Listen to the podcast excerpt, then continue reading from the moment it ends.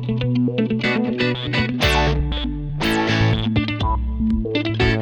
you. Luego de conocerse el nuevo pacto laboral colectivo entre los dueños de los equipos de la MLB y el sindicato de jugadores, esto dio pie al inicio de la temporada 2022, pero como el paro laboral se tomó la temporada muerta y el tiempo de las negociaciones con los jugadores agentes libres, y como dominicanos le damos seguimiento a los nuestros, hasta el día de hoy, estos son los dominicanos que han logrado firmar un contrato para ser ejecutados a partir de esta temporada MLB 2022.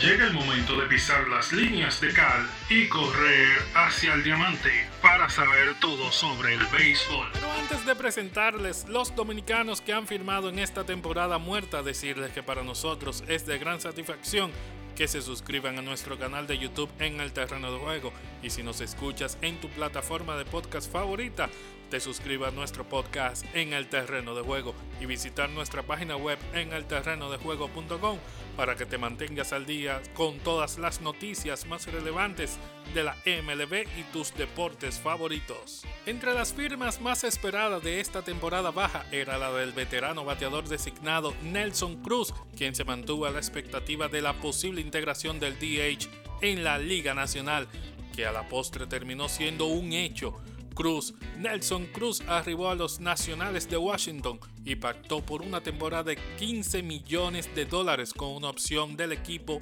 al 2023 que estaría en los 13 millones de dólares.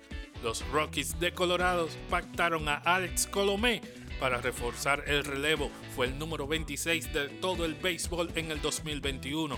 Colomé estaría en Colorado por un año y se espera el examen físico para oficializar el acuerdo. Dentro del picheo del relevo y cerrador, Jeuris Familia encontró una nueva casa y terminó contratado por los Phillies de Filadelfia. Familia y los Phillies pactaron por una temporada y un total de 6 millones de dólares. Otro dominicano que cambió de casa fue Hanser Alberto.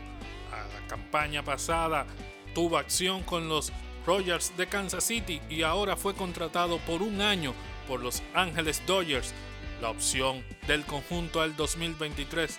También el infielder Robert García, quien formará parte de los Chicago Cubs. El relevista James Almonte acordó con los Ángeles Dodgers para jugar en las ligas menores con una invitación a los entrenamientos y de hacer el equipo ganaría un total de 1.5 millones de dólares. El primera base Ronald Guzmán y los Yankees de Nueva York afinaron un contrato de ligas menores con invitación a los entrenamientos, mientras que el Tsunami Carlos Martínez llegó a los Gigantes de San Francisco para estar en ligas menores con invitación a los entrenamientos. Seguimos esperando más informaciones de los dominicanos agentes libres que formalicen contratos en los próximos días. Amigo, quiero recordarte que para que te mantengas al día de todas las noticias de la MLB y todos los deportes, nos visiten en nuestra página web en el terreno.